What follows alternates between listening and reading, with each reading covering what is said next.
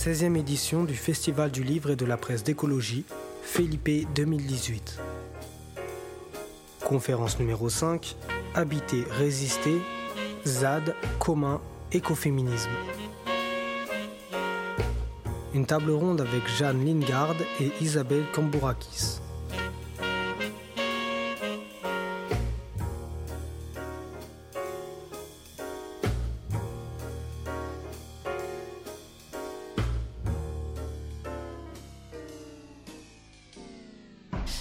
Bonsoir à, tout le monde, bonsoir à toutes et à tous. Désolée de ce petit retard euh, de départ, on était en, train de finaliser des, euh, des, petits détails techniques parce que euh, avec Isabelle Kambourakis ici à mes côtés, moi je suis Jade Lingard, on aimerait vraiment accompagner le plus possible notre intervention de, photos et de vidéos, donc c'est pour ça qu'on a pris un petit peu de temps pour finir de, caler les choses. Et merci infiniment à, toute l'équipe du festival et euh, du sang euh, qui sont particulièrement attentionnés, gentils et efficaces. Donc voilà, merci beaucoup. Vu notre niveau technique, n'est-ce pas, Isabelle et moi, c'était tout à fait utile. bon, bah écoutez, bah, allons-y, démarrons tout de suite parce que parce qu'on a on a une heure pour discuter, et donc et il y a plein de choses qu'on aimerait partager avec vous. Alors, euh, comme vous avez vu, l'intitulé de, cette intervention est euh, Habiter, résister, ZAD, commun et écoféminisme. Alors ça peut paraître un peu surprenant au départ parce que euh, ça, peut, avoir un côté un peu fourre-tout.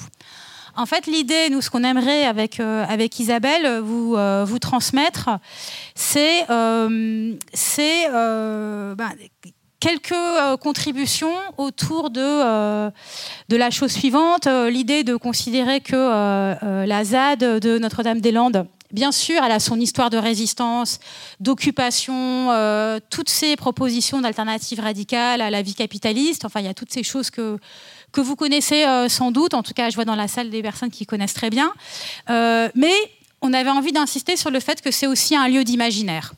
Euh, au pluriel. Et que, euh, que c'est un lieu d'imaginaire, que c'est un lieu qui nourrit et inspire d'autres espaces d'autres espaces sensibles, politiques, euh, militants, intellectuels, esthétiques, et, et que à ce stade de, de l'histoire de cette ZAD, que c'était intéressant d'essayer de proposer un peu des regards sur comment les imaginaires de la ZAD produisent et s'entrechoquent avec deux grosses autres familles d'imaginaires, si je puis dire, les communs, donc ça c'est plutôt euh, ce dont je vais vous parler, et l'écoféminisme, et ça c'est ce dont euh, Isabelle euh, va vous parler. donc Isabelle Kambourakis, je vous précise quand même, c'est quelqu'un qui est sur tous les fronts, en tout cas sur plein de fronts, mais parmi ces fronts, il y a cette merveilleuse collection sorcière, donc aux éditions Kambourakis, qui publie des livres vraiment hyper important. Euh, là, c'est euh, le livre de Starhawk, euh, l'obscur, qui a été réédité en français grâce à eux. Mais bon, voilà, il y a plein d'autres choses. Les livres sont, elle vous en parlera, les livres sont, à la librairie, mais c'est un des, vraiment un des espaces éditoriaux français qui travaille cette question de l'écoféminisme, même si c'est pas du tout uniquement le sujet de la collection. Donc voilà, ça, elle va, elle, va, elle va vous en parler. Je voulais juste dire, parce qu'au au départ, elle était un petit peu inquiète en disant, mais il faut, voilà, faudrait pas donner à croire qu'on veut dire que la ZAD est en soi un espace écoféministe. Donc c'est pas l'idée, c'est pas le dire, c'est c'est pas c'est pas de la catégoriser euh, dans, dans, cette euh, dans cette histoire là, mais plutôt de dire, enfin moi en tout cas c'est un peu l'intuition de départ que j'avais, c'est que euh, en plus de tout ce que sont de tout ce qu'est la ZAD, il me semble qu'elle est aussi un espace de de déplacement des barrières de sensibilité. C'est-à-dire que c'est un endroit où les gens qui vivent et les gens qui passent pour, pour, une partie d'entre eux, en tout cas, ils, vivent ce truc-là, c'est-à-dire de devenir sensible à euh, des choses ou des vivants auxquels on n'était pas sensible auparavant. Il y a plein d'exemples. Il y a euh, le, rapport aux arbres et à la forêt, euh, le rapport aux habitants non humains de cette fameuse zone humide, le rapport à l'histoire bocagère, la perception d'un lieu naturel comme refuge possible, et que ça, l'idée d'un déplacement sensible et d'un rapport sensible à un lieu, c'est totalement en écho avec euh, plein d'idées et de pratiques écoféministes. Et moi, c'est déjà ça, ce lien-là, qui, me semblait naturel, en fait, et qui permet peut-être de, justifier qu'on essaye de creuser un petit peu plus les, les rapports entre, entre ces histoires. Alors, pendant que je vous parle, il y a des photos qui passent. Donc, ce sont des photos extraites du livre collectif euh, dont je me suis occupée, mais qui est un livre collectif, moi j'ai juste euh, réuni les textes, euh, Éloge des mauvaises herbes, ce que nous devons à la ZAD, donc il y a un livre qui est sorti juste avant l'été, et qui est un livre de textes de chercheurs, écrivains, écrivaines, un architecte, scénariste de BD, militants, enfin voilà, c'est assez divers autour de ce qu'on doit à la ZAD. Je pense que le livre est aussi à, la librairie. Et euh, on avait mis des photos parce que comme les, textes sont euh, pour une part pas entièrement écrits par des personnes qui se sont pas rendues sur la ZAD, parce que sur le principe que euh, voilà, ça nous semblait important de, euh, de, poser le fait que, euh, bah, que cette expérience de ZAD, elle dépasse complètement son périmètre géographique. Et aujourd'hui, elle est présente dans des œuvres d'art, dans des discours politiques, dans des discours esthétiques, dans des projets architecturaux, enfin dans plein d'autres espaces de la création, et que ça a justifié de proposer à ces auteurs d'intervenir. Et c'était évidemment une, une, réponse politique, une tentative de, réaction euh, contre les expulsions, les évacuations partielles de la ZAD qui étaient en cours à ce moment-là, euh, au printemps dernier. Mais donc, bon, le livre aborde plein de sujets. On pourra après si ça vous intéresse, enfin si vous avez des questions euh, tout à l'heure. Moi, je voulais juste insister sur cette histoire des communs. Et pourquoi? Parce que bon, la question des communs, elle est présente dans le livre à plusieurs endroits. et je précise tout de suite que c'est pas pas les communs au sens bien commun, c'est pas au sens euh, Elinor Holstrom, euh, c'est pas au sens euh, bien économique, c'est vraiment au sens usage. C'est les communs comme pratique, c'est-à-dire une vision dématérialisée des communs. Enfin, même s'il y a aussi des objets communs, mais ce que je veux dire, c'est que c'est pas uniquement centré sur l'aspect matériel.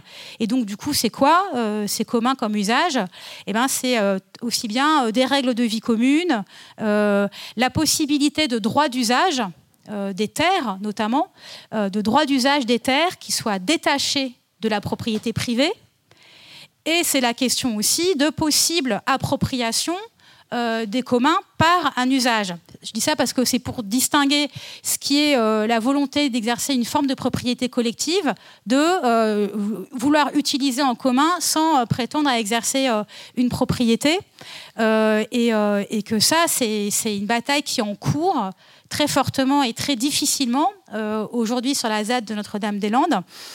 Euh, il y a une chercheuse, euh, comme on est dans un festival du livre, il y a une chercheuse qui a publié un livre, euh, moi je trouve, euh, enfin lumineux et vraiment important sur ces questions, qui s'appelle Sarah Van Uxem, qui travaille sur la propriété de la terre. Donc le livre s'appelle La propriété de la terre.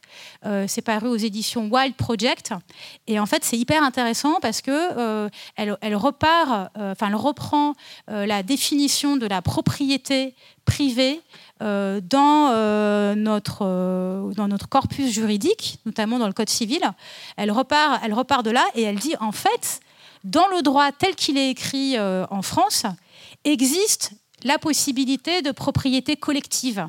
C'est-à-dire que euh, tout ce qui a été euh, écrit depuis euh, deux siècles et défendu et enseigné depuis deux siècles sur l'impossibilité ou l'immense difficulté de, propriété collective, en fait, sont des interprétations conservatrices, enfin voilà, bourgeoises, d'un droit qui en fait était beaucoup plus multiple. Et donc elle, dans son livre, ce qui je trouve une très belle idée et qui est vraiment très en lien avec des choses qui se tendent sur la ZAD, elle, en tant que chercheuse, partant de ça, elle défend une autre idée et qu'elle définit ainsi, elle dit en fait on pourrait fonder euh, la propriété de la terre sur la faculté d'habiter. Et donc sur le fait, ben, si tu habites un lieu, un espace, ah voilà, merci beaucoup le, livre de, donc de Sarah Van Uxem, La propriété de la terre. Et donc si tu habites un lieu et si tu te poses comme habitant, en droit, ça, te, ça peut te donner euh, la, possibilité d'en revendiquer la propriété.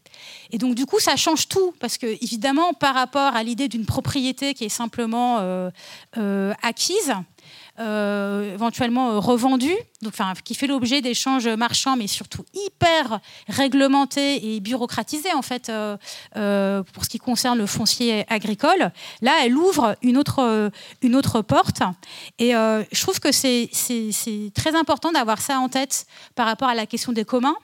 Et euh, pourquoi? Parce que euh, on voit bien qu'il existe une interprétation très euh, néolibérale des communs. C'est-à-dire qu'en partie, le succès de la notion de commun repose là-dessus.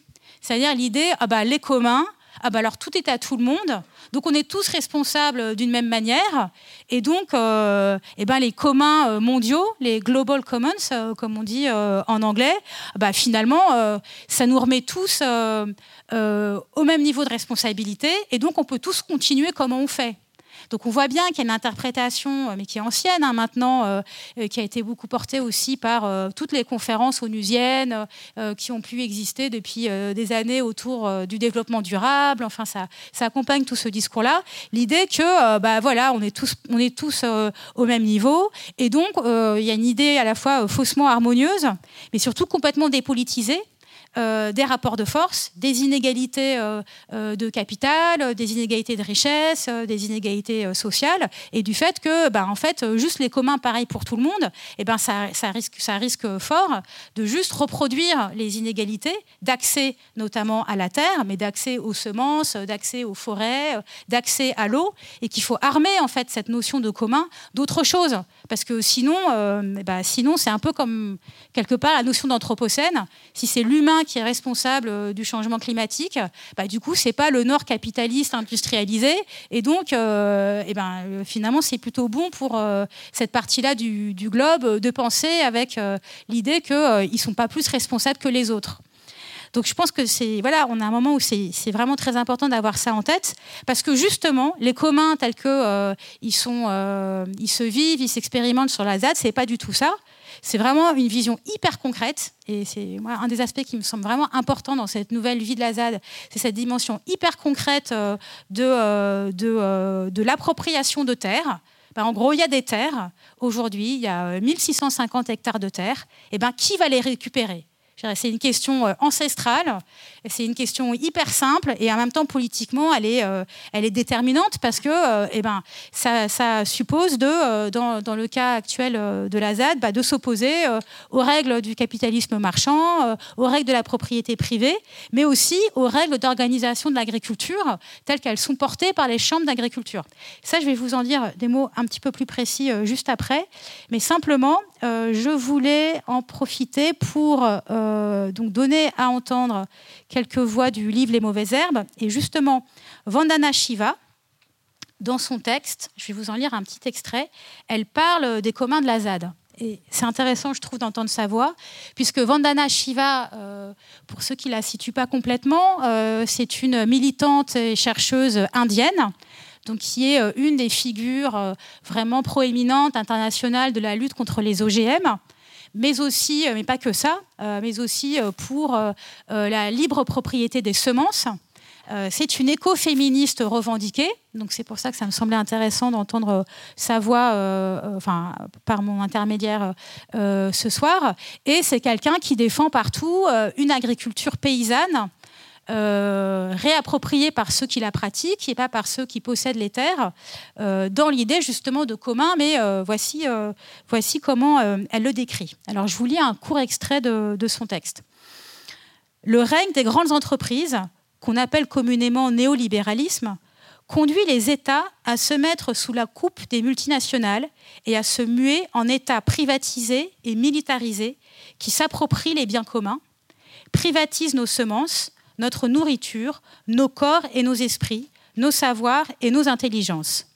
Il tire profit de nos vies quotidiennes et chaque sphère de la vie devient alors une marchandise.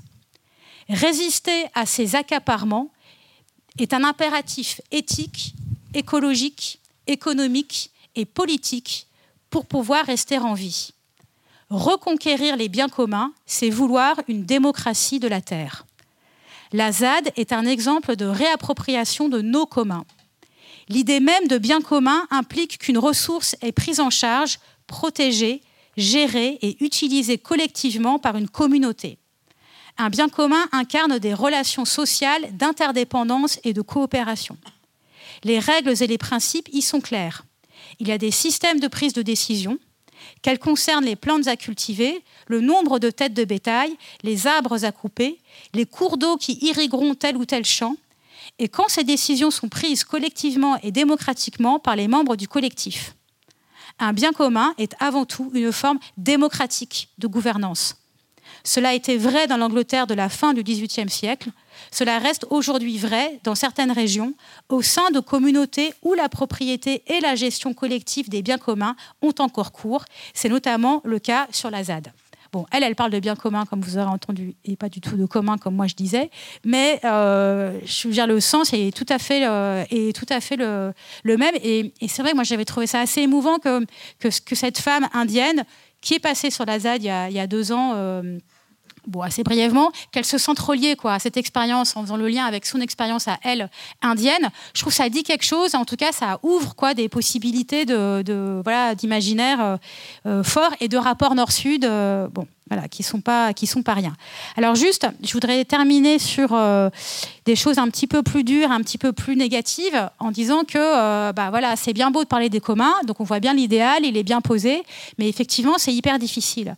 Et euh, quels sont les obstacles principaux peut-être à cette mise en œuvre de communs sur la ZAD aujourd'hui? Ben, il y a d'abord un problème, alors un peu paradoxal, hein, on peut dire, d'énormes divisions internes de ce qui était le mouvement contre l'aéroport, bah, qui s'est complètement disloqué. Euh, pour ceux qui ont suivi, l'association historique, la CIPA, s'est dissoute. Alors, une autre association prend son relais, mais euh, voilà, c'est une autre association, donc il faut qu'elle euh, qu'elle prenne sa place et qu'elle qu'elle se développe. le collectif des, des, élus aussi s'est dissous. bon, et puis il faut bien sûr aussi, le, globalement, on peut dire, les, les, soutiens à, à, cette lutte d'occupation de la ZAD se sont quand même énormément affaiblis.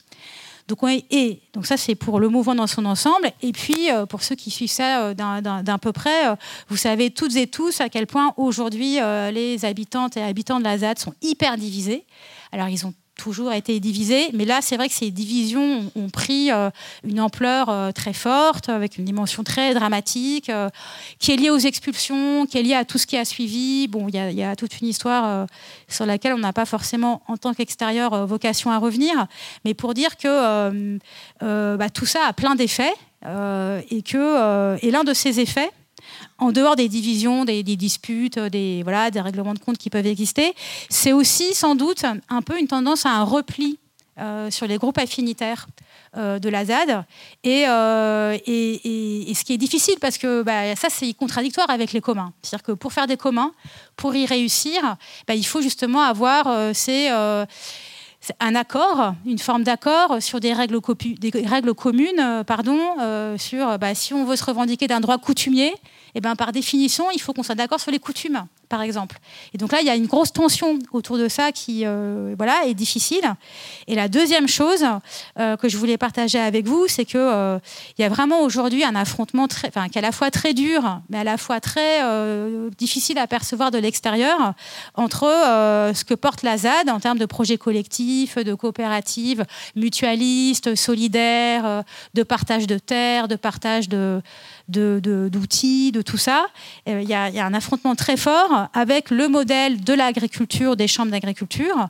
Et là, on est en plein dedans aujourd'hui parce qu'en gros, euh, là, ce qui, est en train de se décider euh, du côté de la préfecture de Loire-Atlantique, c'est à qui iront les terres. Et quel est le tableau aujourd'hui? Juste pour vous donner un peu quelques repères, la ZAD, c'est 1650 hectares. OK, en gros. Sur ces 1650 hectares, il y en a 624 donc c'est presque la moitié, qui font l'objet de conventions d'occupation précaires qui ont été signées depuis des années par Vinci aux agriculteurs qui n'étaient pas contre l'aéroport. C'était une manière euh, d'empêcher que l'occupation de la ZAD soit, prenne trop de territoire, aussi que les terres ne partent pas en friche, euh, machin, etc. Donc c'est une très grosse partie de la ZAD qui est euh, légalement sous contrat euh, pour être cultivés par euh, des agriculteurs donc, qui avaient, euh, pour une part, eux-mêmes cédé, enfin, voilà, avaient accepté d'être indemnisés par Vinci et par l'État en échange de leurs terres, que ce soit en expropriation ou que ce soit s'ils étaient juste fermiers en évacuation. Bon, on a 300 hectares, donc la moitié, qui sont cultivés par les quatre fermes historiques d'opposants à l'aéroport. Donc ça, c'était les agriculteurs opposants à l'aéroport qui ont toujours refusé les indemnisations, l'évacuation, etc. Eux, ils cultivent à peu près 300 hectares sur la zone. Et on a 170 hectares qui sont ces fameuses COP, donc Conventions d'occupation précaire, signées par des habitantes et habitants de la ZAD avec la préfecture, donc depuis euh, ce printemps, pour y développer euh, leurs projets agricoles et artisanaux. Quel est le problème aujourd'hui? C'est que, euh, bon, déjà, les conventions d'occupation précaire, elles ne durent que jusqu'à la fin de l'année, donc elles s'achèvent en fin 2018. Là, il y a des négociations qui ont repris euh, vendredi avec l'État pour voir est-ce sont prolongées, ces COP, ou est-ce qu'elles deviennent des baux, donc des baux ruraux, ça veut dire sur 9 ans, ce qui donnerait beaucoup plus de stabilité euh, au projet. Et le problème, c'est que les agriculteurs qui avaient été indemnisés pour céder leurs terres, donc pas ceux qui ont résisté jusqu'au bout. Eux, pour une très grande partie, ils veulent, comme ils disent, récupérer leurs terres. Et là, le problème, on le voit bien, c'est que euh, donc ces agriculteurs qui ont été indemnisés, donc qui normalement ont, voilà, ont perdu, ont cédé leurs droits d'usage, comme on dit, euh, sur le foncier, ont été indemnisés pour ça, euh, disent bah non, nous, on veut les récupérer. Or, qu'est-ce qui se passe? Eh ben, Juridiquement, ils peuvent. Et pourquoi juridiquement ces agriculteurs, malgré ce qui s'est passé, les indemnisations, peuvent revendiquer euh, l'usage de ces terres? Bah, Parce qu'en en fait, pour cultiver une terre euh, agricole, il faut deux trucs. Il faut un bail, donc euh, signé avec le propriétaire du foncier, et il faut une autorisation administrative qui s'appelle une autorisation d'exploiter. Eh bien, ces autorisations d'exploiter sont toujours valables. malgré tout ce qui s'est passé, malgré les années qui ont passé et surtout malgré ces indemnisations. Et donc, grâce à ça, eux, eh ben, ces agriculteurs-là passent en premier euh, devant les autres dans l'accès à la terre. Alors après, hyper concrètement, il n'est pas impossible de quand même contester et quand même demander soi-même une autre autorisation d'exploiter, mais vous voyez bien que ceux qui se lanceraient dans cette démarche, ils partent quand même euh, très en dessous quoi, de ce qu'ont déjà les autres. Et l'autre chose que je voulais signaler, et je vais m'arrêter là, c'est que... Euh, euh, pourquoi est-ce que ces agriculteurs qui avaient cédé leurs terres veulent les récupérer aujourd'hui? Enfin, récupérer, comme ils disent. Euh, bah, parce que, en fait, ces terres, comme ils les cultivaient depuis des années, euh, ils les déclaraient à la PAC, donc politique agricole commune, et donc ils touchaient des droits, ils touchaient des aides sur ces terres. Et ils disent, et moi je pense que c'est sans doute en partie vrai, qu'aujourd'hui, leur équilibre économique, leur modèle économique de, de ferme dépend en grande partie de ces aides. Et donc, du coup, c'est pour ça qu'on est vraiment aujourd'hui pas dans le contraire d'un conflit de voisinage et dans un conflit complètement systémique et hyper politique de deux modèles d'agriculture qui s'affrontent autour de ces terres. Euh, c'est que, en fait, en gros, pour continuer à pratiquer l'agriculture telle qu'ils la font, ils ont besoin d'aide, euh, des aides de la PAC, et donc ils ont besoin de ces terres. Et donc, eh ben, quelque part, euh, le, système il réclame d'être maintenu tel qu'il était auparavant afin de, de pouvoir se poursuivre. Or, c'est exactement ce que dénonce les gens de la ZAD, mais pas uniquement, la Confédération paysanne et puis euh, plein de paysans en France, de dénoncer euh, l'agrandissement des terres euh, qui joue toujours en faveur de ceux qui sont déjà installés, qui empêche les nouveaux de trouver des terres, donc qui empêche les jeunes de s'installer. Donc tous ces conflits qui sont en train de déchirer l'agriculture française, en fait, ils sont concentrés sur la ZAD. Et donc je dis ça et je termine vraiment là-dessus pour dire que vraiment cet enjeu du commun, sur la ZAD, aujourd'hui, il est très matériel, il est très politique, il est lié à ce foncier agricole, et que même si c'est euh, une lutte qui paraît peut-être moins spectaculaire et peut-être, je ne sais pas, qu'elle euh, voilà, qu'elle nourrit moins d'imaginaire, euh, de barricades et de révolutions, etc., que, que ce qu'a pu faire la ZAD auparavant, en fait, c'est tout aussi important. Euh, et, que là encore, bah, une fois de plus, il me semble qu'il euh, y a vraiment un espace à occuper en tant que société civile, militant, euh, soutien de la ZAD, etc., à pas laisser les gens de la ZAD seuls face à face. face à face avec ce monde agricole et en lien avec l'État parce que pour l'instant le rapport de force malheureusement ne leur est pas du tout favorable. Donc bonsoir à toutes et à tous et merci aussi pour cette invitation. Alors si Jade avait pensé à moi pour euh, pour ce, ce, débat ce soir, c'était parce que donc euh, je connais un petit peu euh, la ZAD, mais c'est pas tellement pour ça parce que je me permettrai pas de parler euh, à la place des habitantes de la ZAD sur la thématique dont je vais vous parler maintenant. Mais c'est surtout parce que donc j'édite des livres écoféministes ou en tout cas d'une partie du courant écoféministe, c'est-à-dire essentiellement des livres des années 80 et du mouvement écoféministe donc de ces années-là. Et euh, aussi parce que je travaille quand, j'ai peu, quand je peux, quand j'ai un peu le temps, sur, euh, sur justement euh, les mouvements féministes, écoféministes de, ces, de cette époque-là. Et que du coup, l'idée, c'était de justement de de voir qu'est-ce qui pouvait résonner entre les pratiques de la ZAD euh, telles qu'elles ont été élaborées jusqu'à maintenant, donc peut-être qu'elles vont changer aussi, et euh, les mouvements euh, écoféministes sur lesquels j'ai travaillé donc des années 80. Donc du coup, je vais pas simplement parler des imaginaires, comme tu l'as présenté, mais aussi de montrer s'il y a des liens profonds entre ces deux expériences. C'est justement aussi parce que les mouvements écoféministes des années 80 étaient des mouvements d'occupation et de réappropriation des terres, donc on retourne vraiment aussi euh, à cette idée centrale qui est l'occupation et la réappropriation euh, des terres. Alors, donc, si il s'il y a des liens entre la ZAD et l'écoféminisme, quels seraient-ils?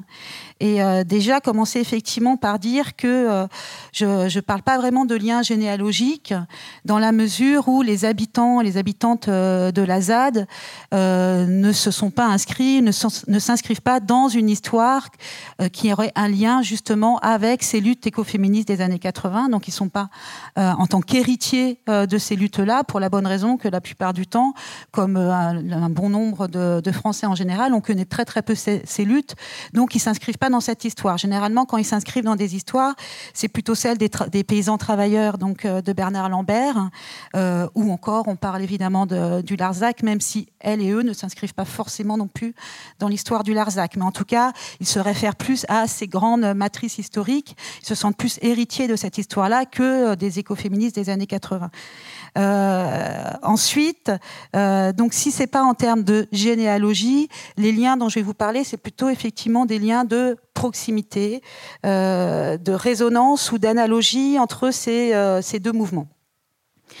Euh, et notamment ces liens, comme tu en as parlé tout à l'heure avec la présence de... Ah ben tiens, on pourrait peut-être lancer mon, non, le diaporama, la vidéo, ce sera après. Euh, ces éventuels liens qu'il y aurait donc avec l'écoféminisme, en fait, euh, on les a surtout vus et ils ont, ils ont été vivifiés sur place justement par la présence euh, de militantes écoféministes internationales qui sont venues sur, sur la ZAD ces derniers temps. Donc, Vandana Shiva, dont tu, as, dont tu as parlé tout à l'heure, mais aussi Starhawk, donc je vais revenir là-dessus. Donc, mon idée, c'était un petit peu, d'une part, de, montrer justement à partir de la présence de ces militantes écoféministes, euh, s'interroger sur pourquoi ces militantes écoféministes internationales, historiques, viennent sur la ZAD, qu'est-ce qui, résonne justement pour elles, et ensuite de repartir justement en développant un petit peu plus ce que c'est que le, mouvement écoféministe, parce que je pense qu'il y a beaucoup d'entre vous qui ne le connaissent pas, de montrer en quoi ce mouvement, c'était un mouvement essentiellement d'occupation et de réappropriation, ensuite parler juste de ces, histoires d'imaginaire ou de ces liens qu'il y a autour de, de la réappropriation d'imaginaire. Donc, si tu pouvais lancer... voilà, c'est ça. Donc il se trouve que sur la ZAD, euh, ben, il y a des, des militantes écoféministes historiques qui sont passés, notamment donc là on, on voit Vandana Shiva qui est venue, euh, là, la, photo a été prise au Sans Nom, donc euh, qui est une des fermes euh, qui a été dont, qui, il n'existe plus rien à l'heure actuelle. Donc tout à l'heure tu l'as un peu présenté, donc je reviens pas complètement dessus, juste pour dire qu'effectivement Vandana Shiva, les premiers textes qu'elle a publiés, c'est vraiment des textes écoféministes qui ne sont pas traduits en français d'ailleurs pour la plupart parce qu'on a plutôt publié ces textes postérieurs, mais pas ses premiers textes, qui parlaient du mouvement Chipko en Inde, qui était un mouvement donc où les femmes se sont opposées euh, à la déforestation euh, des forêts dans lesquelles euh, elles, vivaient. Enfin, les villages étaient vivaient vraiment en lien avec avec ces forêts. Et donc, Vandana Shiva s'est inscrite elle pour le coup avec cette histoire des femmes Chipko. Et donc tout le, enfin tout l'ADN de Vandana Shiva est un ADN complètement écoféministe. Donc c'est complètement lié ensuite à sa défense des semences, etc. Donc c'est une des personnalités de l'écoféminisme des Suds. Et moi, je vais plutôt vous parler euh, de l'écoféminisme du Nord, en fait, les écoféminismes états-uniens ou occidentaux. Mais donc, c'est vraiment une des personnalités euh, majeures de l'écoféminisme contemporain. Alors la seconde euh, écoféministe à être venue sur la ZAD, c'était à la fin de l'été dernier, c'était Starhawk. En fait, c'est la troisième photo, là, du coup. c'était juste pour vous montrer une photo de Starhawk parce que tout le monde ne la connaît pas forcément. Donc, euh, Starhawk, c'est euh, une militante euh, depuis les années 60, une militante altermondialiste, donc états-unienne, essentiellement qui vient de, la baie de San Francisco et qui se définit elle-même comme sorcière néo-païenne et qui fait partie donc du courant écoféministe états-unien. J'aimerais bien que vous ayez une image. Ça devrait arriver. Voilà, donc elle est venue l'année dernière, à la fin du mois d'août, euh, accompagnée d'Isabelle Stengers, qui est une philosophe belge qui a contribué largement à la faire connaître euh, en France. Et donc, pendant deux jours, elles ont proposé euh, des débats euh, sur la spiritualité euh, sur la ZAD, enfin des débats sur la spiritualité qui étaient sur la ZAD, mais pas la spiritualité qui est pratiquée sur la ZAD, des, workshops aussi sur les relations de pouvoir, etc. Et elle a aussi organisé un rituel ouvert, donc un rituel de célébration sur la ZAD entre l'ambassada et la Wardine pour les gens qui, qui connaissent. Donc on n'y arrive pas, c'est ça. Il y a pas... Ça va arriver. OK.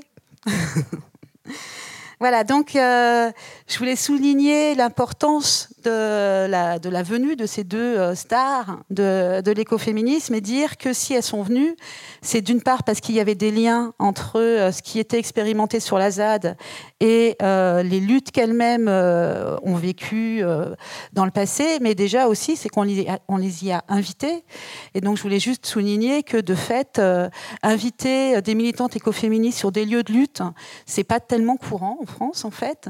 inviter des personnalités comme Starhawk pour faire des rituels. Ça non plus, c'est pas tellement courant dans les mouvements euh, de lutte.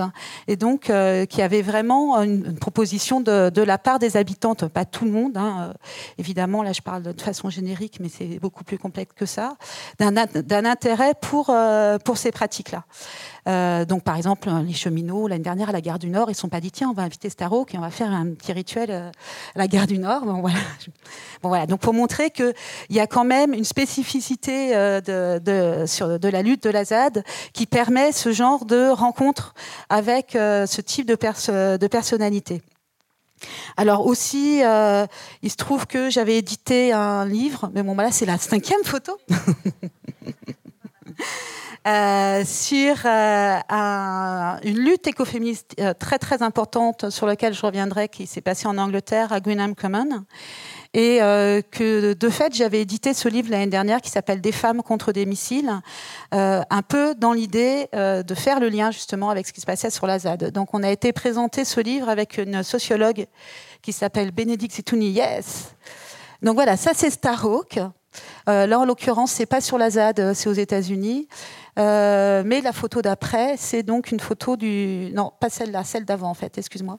C'est euh, une photo qui a été prise sur la ZAD au moment donc, du, rituel que euh, Starhawk a, fait avec plein plein de monde sur, sur place. Et donc là, L'autre photo, la, quatrième, c'est voilà, celle donc du livre que, que j'ai édité.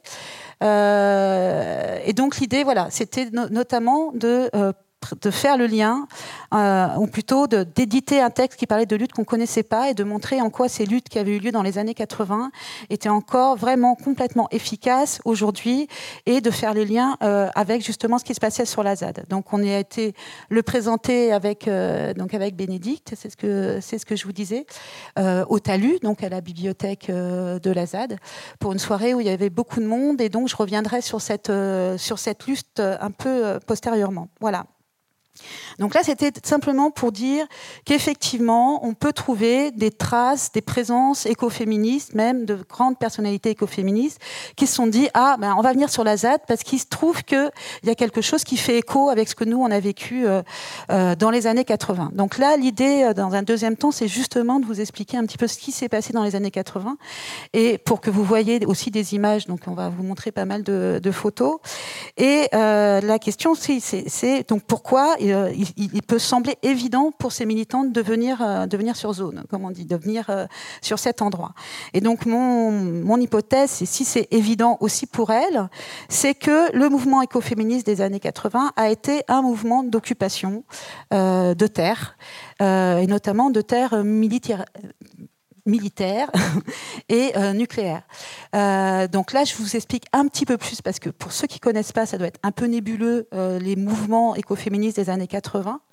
Donc en fait, on appelle écoféministe plusieurs choses en même temps, c'est-à-dire une théorie la théorie qui dirait, qui dit, euh, c'est pas qui dirait, mais qui dit qu'il y a euh, des, relations du, patriarcat, la façon dont le patriarcat oppresse et exploite les ressources du corps des femmes et les ressources naturelles. Donc ça, c'est l'articulation théorique qui est pensée par les écoféministes depuis les années 70, on va dire. Donc c'est à la fois un mouvement théorique qui a produit à partir des années 90 énormément de textes académiques, qui sont extrêmement nombreux, mais euh, pour beaucoup de personnes, c'est avant tout un mouvement euh, social. Donc un mouvement social qui est né à la fin des années 70, et s'il naît à ce moment-là, donc on peut même dire qu'il naît en 79, c'est à cause de euh, deux raisons majeures. la première raison, c'est que la centrale nucléaire de Three Mile Island, un des radiateurs explose en 79, et donc à ce moment-là, il y a un grand courant antinucléaire qui commence à émerger très fort en réaction à, l'accident de Three Mile Island et que parallèlement Reagan est élu et qui décide de relancer euh, la guerre froide et de déployer les missiles Pershing sur le sol européen.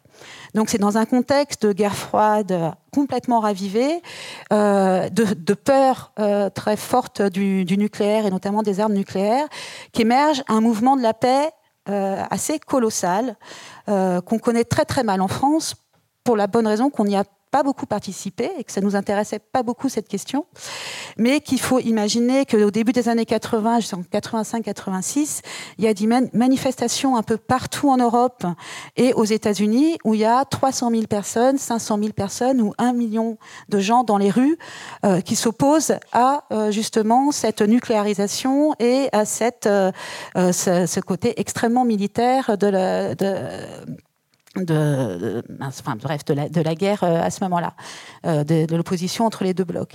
Donc, euh, on imagine là les dernières manifs où il y avait presque eu 30 000 de personnes pour la marche pour le climat, la première marche. Là, on est vraiment sur des échelles qui sont pas comparables, quoi, 300, 500 000, etc. Donc, c'est un mouvement massif. On parle de vagues pacifistes à cette époque. Et effectivement, ce mouvement a lieu un peu partout, sauf en France où il n'y a pas de manifestations ou très peu. donc, on en a complètement oublié euh, en France euh, euh, ce mouvement. Dans ce mouvement, à l'intérieur de ce mouvement, il y a une grosse, grosse part de ce mouvement qui est constituée par les féministes, en fait, et qui, qui se donc définissent comme pacifistes et féministes, et qui vont proposer des nouvelles formes d'intervention au niveau des, pratiques de, lutte. Et donc, dans ces pratiques de lutte, essentiellement, elles vont établir des camps en non-mixité, donc des camps de femmes en non-mixité, c'est pareil, un petit peu partout euh, en Europe et aux États-Unis, et euh, elles vont occuper des terres. Donc elles vont occuper des terres qui sont situées à côté des camps militaires dans lesquels les missing pershing vont être installés. Donc, euh, je voulais vous parler brièvement de trois de ces terres, de trois de ces luttes, pour montrer justement comment ces écoféministes euh, ont pensé l'occupation des terres et comment ça ouvre sur un déploiement justement de l'imaginaire. donc, ben, tu peux la passer un peu euh, voilà. Donc ça c'est la même que celle c'est la photo que j'ai prise pour euh, la pour la couverture. Donc ça c'est une lutte qui se passe donc en Angleterre à Gwynham Common. Donc Gwynham Common c'était un camp militaire euh, dans lequel euh, les missiles Pershing on a envoyé des missiles Pershing et donc des femmes qui partent du Pays de Galles décident de s'opposer à ces missiles en faisant une marche du Pays de Galles jusqu'à jusqu'à ce lieu de Gwynham Common. Comme apparemment tout le monde s'en contrefou de cette marche elles se disent bon, eh bien, puisque c'est comme ça, euh, on va s'arrêter là, on va se mettre devant les portes du camp de la base militaire et on va occuper. Donc ça, c'était euh, au début des années 80, donc euh, en 80. Et euh, finalement, elles vont décider d'occuper, mais d'occuper en non-mixité, donc d'une occupation que de femmes, de faire des actions très importantes. Une des plus grosses actions, c'est celle où ça s'appelle Embrace the Base, où elles ont entouré littéralement le camp militaire avec 30 000 femmes. Euh, elles vont, bon, elles vont faire plein de choses. Je vais très très vite, et elles vont occuper ces terres en fait pendant 20 ans. C'est une occupation non mixte pendant 20 ans. C'est un énorme mouvement que les Anglais connaissent parfaitement, mais que nous on connaît absolument pas. Et euh, ce qui est très intéressant, et là on revient à l'histoire des communs, c'est que si elles occupent, euh, elles, occupent ces terres pour s'opposer évidemment euh, à la guerre, à la militarisation de la société, au nucléaire, mais aussi parce que ces terres sont des, anciennes c'est des anciens communs en fait. Donc déjà la, base militaire a été euh, prise sur des communs euh, des, des, villages alentours. Et donc ce qu'elles réclament, c'est non seulement la fin des missiles Pershing, mais aussi que ces terres deviennent des communs. Et donc, du coup, elles vont se battre jusqu'à la fin des années 80, au moment où là, les missiles Pershing euh, sont. Il n'y a plus de missiles Pershing à ce moment-là. Mais elles vont continuer la lutte euh, en disant non, nous, ça ne nous suffit pas. Ce qu'on veut, c'est que ces terres redeviennent des communs. Et donc, elles vont lutter jusqu'à effectivement.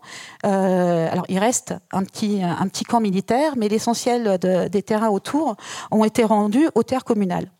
Donc là, il y a vraiment un lien très fort entre euh, le fait d'occuper et de se d'occuper un espace, mais de se le réapproprier pour rendre ces terres euh, aux terres communes. Donc euh, ça c'est le premier exemple, mais tu peux passer là, on voit juste des images de, ces, de cette occupation, de la vie des femmes sur place, euh, et, même en termes d'images, on voit pour ceux qui connaissent la ZAD ou qui ont vu des images de la ZAD, il y a quand même vraiment des ressemblances extrêmement marquées. Donc là, c'était le camp Émeraude parce qu'en fait, il y avait plusieurs portes au camp militaire, il y avait des camps devant chaque porte, et donc chaque porte, chaque camp avait une couleur. Voilà, tu peux continuer.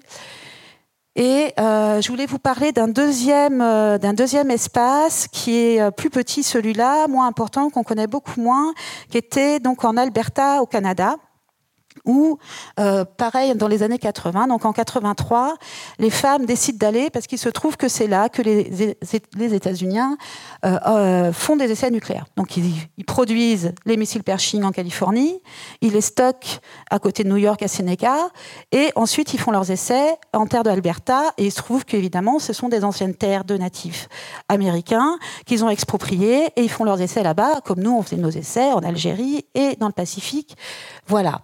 Donc du coup, euh, c'est euh, des femmes euh, du Canada décident d'aller sur place dans cet esprit transnational où il y a des camps un petit peu partout en fait, pour faire des rituels. euh, et pour euh, montrer, attirer l'attention sur, euh, sur ce qui se passe à cet endroit. Et ces 70 femmes, parce que là c'est un petit camp, ces 70 femmes sont rejointes par des natives américaines et donc elles font des rituels ensemble.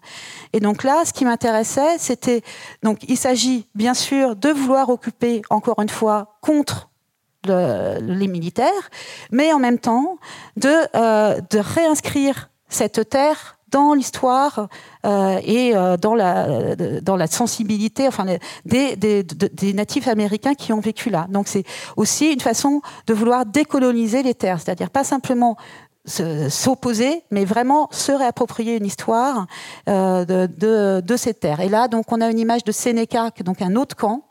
Euh, et là, c'est pareil. Sénéca, c'est un lieu où il se trouve qu'il y a eu des regroupements au XVIe siècle euh, de, de femmes iroquoises Puis, dans le même endroit, c'est l'endroit où, euh, où Harriet Tubman euh, a, a, créé le Underground Railroad, qui était l'endroit de fuite des esclaves.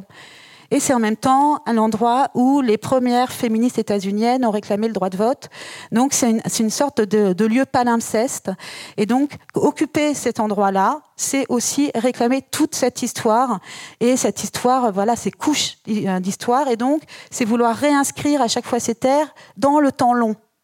Donc, et ça, il me semble que c'est un lien aussi euh, fort avec, euh, avec ce, qui se passe, euh, ce qui se passe sur la, sur la ZAD. Euh, il n'y a pas très longtemps, euh, John Jordan, qui est un habitant de la ZAD, justement dans un, dans un documentaire anglais, euh, il parlait justement de palimpseste pour parler de la ZAD. Et donc il me semble que ça s'inscrit complètement dans cette tradition euh, écoféministe de vouloir redonner au temps une autre, une, une autre matière. Quoi. Et donc il y a Bénédicte Zitouni qui parle de temps épais pour parler justement de la manière dont on réhabite, euh, dont on convoque à l'intérieur du présent cette histoire dépassée des occupations des terres, etc. Euh, voilà, je ne me rends pas du tout compte du temps qui passe. Bref. non, ouais, juste deux secondes pour dire que si euh, je voulais faire le lien là-dessus, et je pense que vraiment, cette, cette, histoire, cette façon de se réapproprier les terres est vraiment propre à ces deux mouvements. Il y a bien sûr euh, des différences énormes entre la ZAD euh, et les mouvements écoféministes des années 80. Évidemment, la non-mixité, puisque la ZAD n'est absolument pas un, espace non mixte. Il n'est pas prioritairement un espace féministe, même si le féminisme et les féministes sur place ont, ont, une voix importante et font en sorte que cet espace soit féministe. Mais il n'est pas comme euh, donc ces, ces mouvements un espace de non-mixité.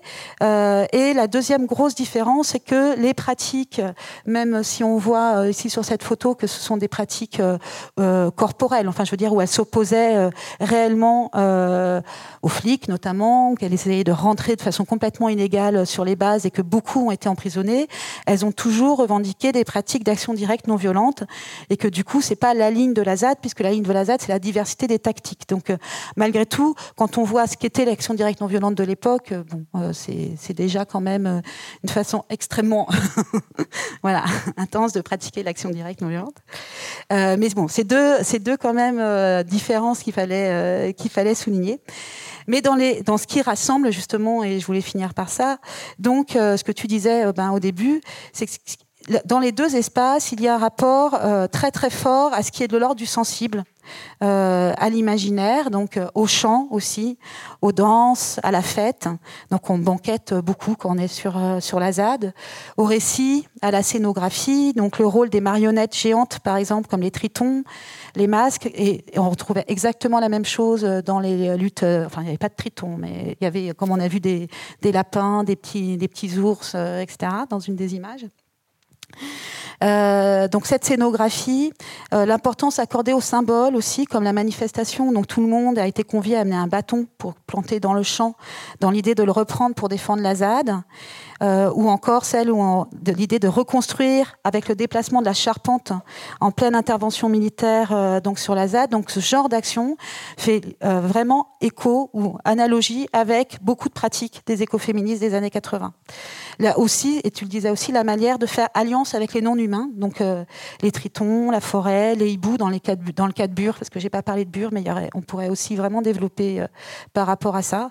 Et donc la volonté, dans les deux cas, d'inscrire cette lutte euh, et ces terres dans un présent épais, et je, cite Bénédicte là, c'est-à-dire un présent entretenu et épaissi en reprenant continuellement les histoires, c'est-à-dire redonner chair au monde qui contribue, et qui contribue ainsi à rendre captivant le monde et les espaces dans lequel, dans lequel on habite.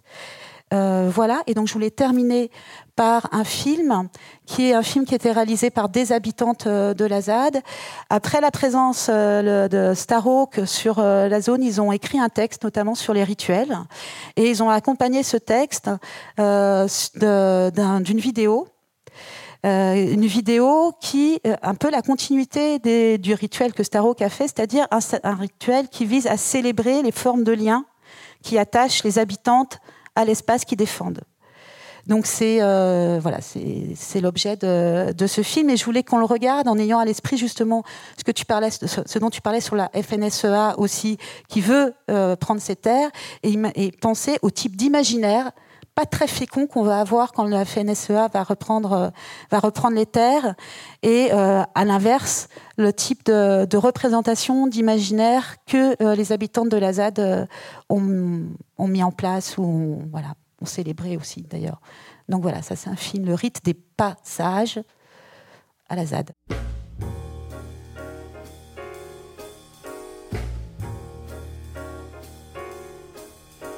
16e édition du Festival du livre et de la presse d'écologie, Felipe 2018. Conférence numéro 5, Habiter, résister, ZAD, commun, écoféminisme. Une table ronde avec Jeanne Lingard et Isabelle Kambourakis.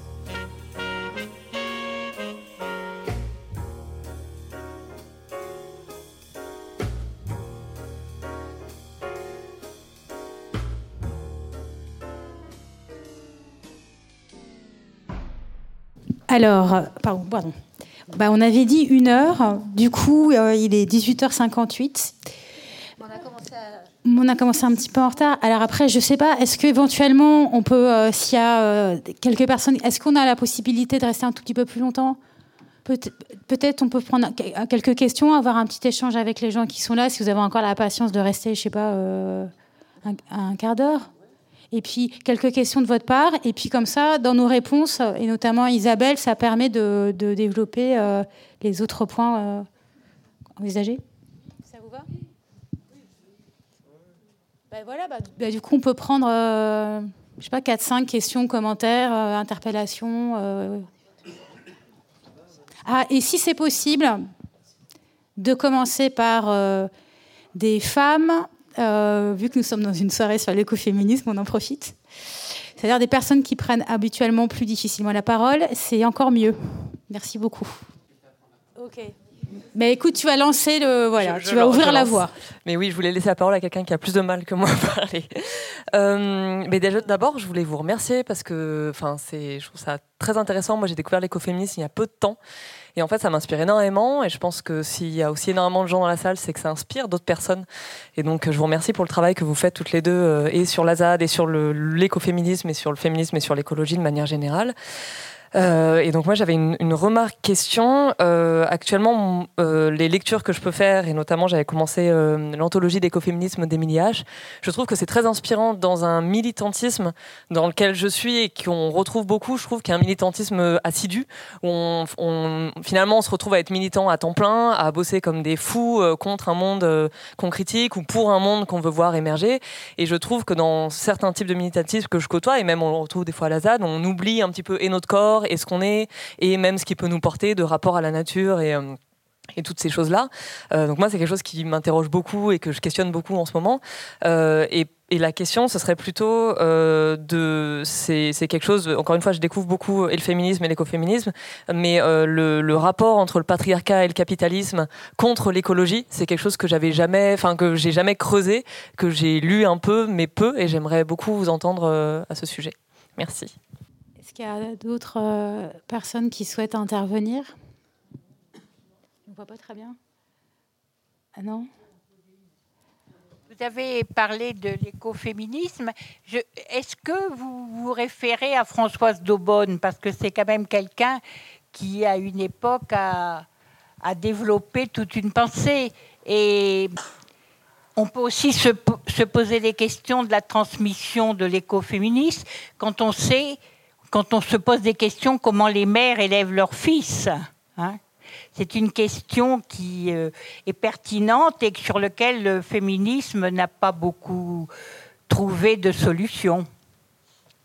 Mais euh, je pense que ce que euh, a montré l'écoféminisme, c'est aussi que si on ne développe pas l'esprit, euh, l'écologie de l'esprit, le reste ne tiendra pas, on n'aura pas de transmission possible parce que on est pris dans des habitudes, on a des actes qui sont relèvent de l'écoféminisme, mais en quoi elles, elles sont porteuses d'une transmission qui va transformer et perdurer? C'est ça qui est intéressant. Parce que le féminisme existe euh, en France activement depuis 69 et sur les questions de l'écologie, on n'a pas vu beaucoup de, questions particulières. Merci beaucoup. Bon, il n'y a pas d'autres. D'un coup, personne prise d'un forte envie de prendre la parole. Euh, peut-être juste quelques mots sur euh, la première intervention. Enfin, bon, ça, ça appellerait une discussion beaucoup plus longue sur euh, quelle place, quelle place aux sensibles et aux transformations sensibles et aux déplacements de sensibilité dans les espaces militants. Moi, je pense que c'est une question très importante et en effet qui est très souterraine parce qu'elle est souvent mise de côté, voire complètement ignorée et, euh, à, la, ZAD de Notre-Dame-des-Landes comme ailleurs. C'est-à-dire que c'est aussi une, la ZAD, c'est aussi un espace euh, qui a été euh, aussi très euh, producteur de, de, bah, de, toute façon, qui était en situation de résistance, d'affrontement, donc dans un rapport comme ça très frontal à des ennemis, à des combats, des scènes de. là, on a vu récemment au début du film, on voit les scènes de résistance aux grenades des gendarmes, les barricades. Enfin, il y a aussi eu des occupations comme ça très très frontales et ces moments de ces moments d'affrontement euh, sont à la fois hyper impactants euh, sur euh, les psychologies et les euh, sensations des personnes, mais ils ne sont pas du tout des moments propices à s'interroger sur ces déplacements de sensibilité. Donc voilà, c'est vrai que c'est présent en étant souvent assez, assez souterrain. Mais moi, simplement, si je repense à, tout ce que j'ai entendu depuis des années de la part de personnes y habitant, j'ai toujours, enfin, très très souvent entendu cette question des, de, des déplacements de sensibilité, de, de l'attachement, par exemple, l'attachement à un lieu, euh, l'attachement euh, à un étang, euh, à une partie de la forêt, à une partie du bois de Roanne, à des sentiers. Donc voilà, quelque chose comme une cartographie affective qui s'est mise en place. Il y a eu un moment un projet l'année dernière de cartographie sensible. Il y a la cartographie, c'est un énorme truc sur la ZAD. Il y a une énorme culture de la carte. Ça a été un outil de lutte hyper important.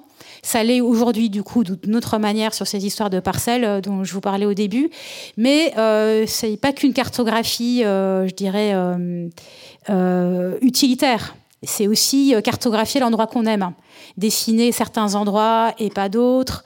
Et, euh, et, donc il y a eu un moment aussi un projet de cartographie sensible, de, de sentiers sensibles, pour essayer aussi de d'essayer de, capter un peu de, ça, c'est-à-dire le fait que on n'a pas dit ça, mais on aurait dû le dire tout de suite, c'est qu'il y a autant de ZAD qu'il y a de personnes qui y vivent.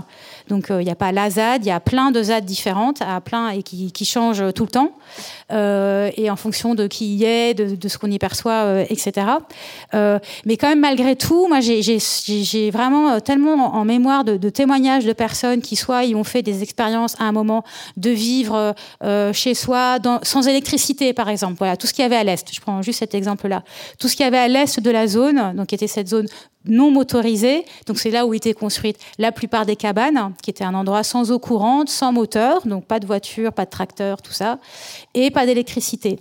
Et, euh, et ben, parmi les personnes qui, qui vivaient, qui avaient construit des cabanes, il y avait un endroit qui s'appelait la Boîte Noire, qui était un lieu un peu de passage euh, pour notamment des gens très jeunes euh, venant de la ville et qui, qui venaient passer là un peu voir ce qui s'y passait. Ben là, il y avait, il y avait plein d'expériences de type sensible, de, de, de, de formes comme ça hyper intériorisées et, euh, de, de, de, décroissance, de, s'éloigner de la, de la civilisation industrielle, et donc ce qui passait aussi bien par euh, vivre sans électricité, rester dans le noir à plusieurs à des moments, en jouant des instruments de musique euh, à cordes, donc dans un truc là vraiment pour le coup vraiment d'explorer au maximum quelque chose d'autre.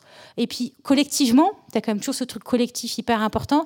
Il y avait cet endroit euh, qui était absolument merveilleux, qui était euh, cette forme de puits un peu qui avait été creusé dans l'argile, donc souterrain, qui avait été creusé à la main par une personne qui habitait, euh, qui avait construit une tour à côté et qui était un endroit qui, où il y avait un accès à l'eau, donc qui permet d'avoir accès à la source, qui permettait aussi d'aller se rafraîchir l'été quand il faisait hyper chaud, qui était un endroit qui du coup, comme c'était une cavité souterraine dans l'argile, qui avait une sonorité euh, très belle. Et donc euh, des personnes venaient y jouer de la musique donc il y a aussi ces endroits-là. Bon, autant vous dire que cet endroit a été détruit par, euh, euh, par les gendarmes qui avaient quand même auparavant identifié cet endroit comme une potentielle cache d'armes.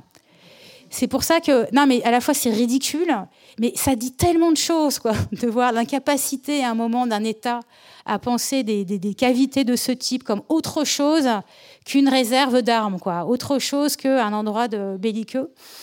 Euh, et juste pour terminer, dans le texte que euh, Alain Damasio, donc l'auteur de science-fiction, qui a écrit une nouvelle euh, dans l'éloge des mauvaises herbes, où il imagine la ZAD dans, dans 10 ans, une ZAD qui aurait réussi, qui aurait perduré, qu'est-ce qui s'y passerait, c'est beaucoup sur la forêt, mais ça parle beaucoup de ça aussi. De, personnes du coup qui sont devenues vraiment des habitantes et habitants de, de la forêt et qui sont dans une sorte de pas de fusion mais d'alliance très forte avec les non humains. Euh, assez brièvement donc sur la question du patriarcat et du capitalisme, enfin, c'est-à-dire qu'on pourrait en parler pendant des heures, donc comme c'est pas possible, euh, c'est juste dire qu'effectivement, mais je pense que tu, les as peut-être déjà lus, il y a, y a beaucoup de, textes du coup euh, théoriques qui pensent les rapports entre euh, entre patriarcat et capitalisme, notamment il y a Silvia Federici, euh, donc Caliban et la sorcière, donc ça vient beaucoup des féminismes, des féministes d'origine marxiste, marxienne, qui ont vraiment développé euh, des pensées théoriques euh, très intéressantes euh, sur, sur ces liens-là. Donc je ne vais pas les développer parce que moi, par ailleurs, je m'intéresse pas tant, comme je disais, aux théories que euh, aux mouvements sociaux et, aux pratiques un peu in situ. Mais euh, tu vas trouver quand même beaucoup de choses sur ces liens. La question, enfin les questions, c'est est-ce que est-ce que le capitalisme amplifie les effets du patriarcat? Enfin, du coup, les matérialistes ou les marxistes, les marxiennes n'ont pas forcément la même euh, la même lecture de de cette articulation patriarcat marxisme. Mais bon, voilà, pour faire très vite, Françoise de Bonne, dont on parlait, donc c'est pour faire le lien avec Françoise de Bonne, a aussi pensé les liens entre patriarcat euh, et, capitalisme. Alors pour parler, euh, pareil, Françoise de on pourrait faire euh, plusieurs soirées sur elle. donc là, j'ai parlé effectivement que des mouvements écoféministes aux États-Unis, en Angleterre, en Allemagne, etc., en vous disant que c'est parce qu'en France, en fait, il y avait quasiment rien eu. Donc, il y a eu des petites choses, hein, mais vraiment par rapport à ce qui s'est passé ailleurs, il n'y a vraiment rien eu en termes de mouvement social. Par contre, en termes de pensée théorique, oui, euh, on a Françoise Daubonne qui, euh, dès 74, donc euh, très tôt dans cette histoire de l'articulation théorique, publie un texte qui s'appelle Le féminisme ou la mort en 74, où c'est un manifeste écoféministe français. donc, elle utilise ce terme certainement bien avant d'autres personnes qui se définissent comme étant écoféministes. Pour autant, et tu parlais de transmission, pour autant, la pensée de Françoise de Bonne à l'époque est restée relativement isolée.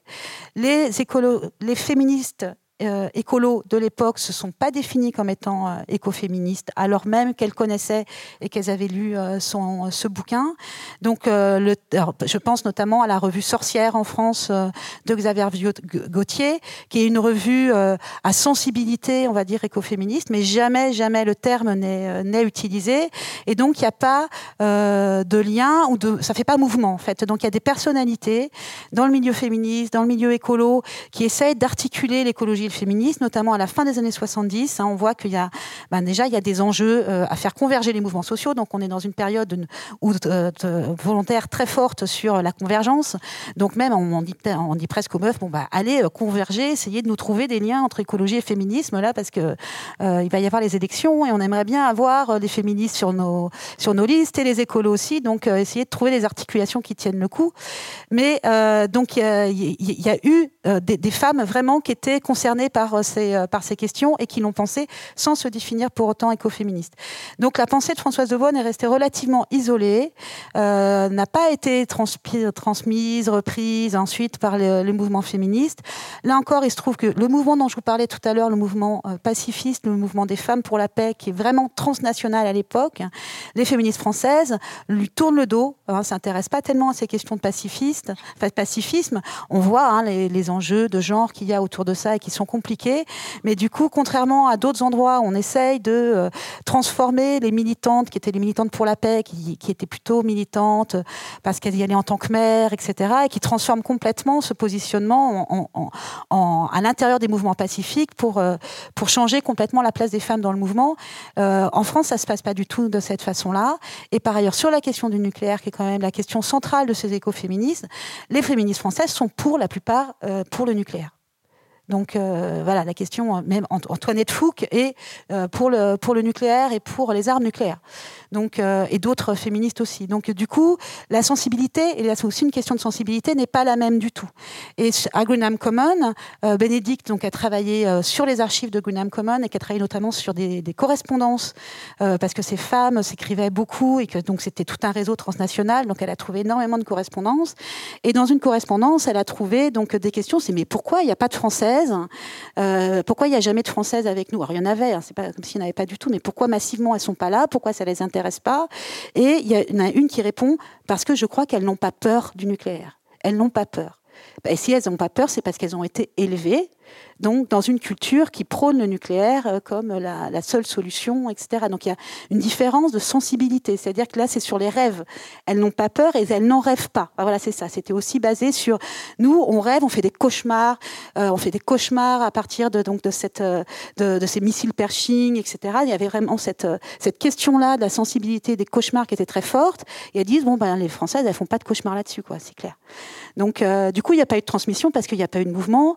La, la parole de Françoise Daubonne, euh, euh, c'est une parole très isolée, euh, qui par ailleurs est très radicale aussi, puisqu'elle a participé à des actions contre des centrales nucléaires, en faisant exploser des, bombes contre des centrales. Donc on peut bien imaginer que ce n'était pas le goût de toutes les féministes ou même les écolos de l'époque. et donc elle reste, elle reste très isolée, et elle reste très isolée aussi parce qu'elle a un caractère pas possible. Enfin bon voilà, donc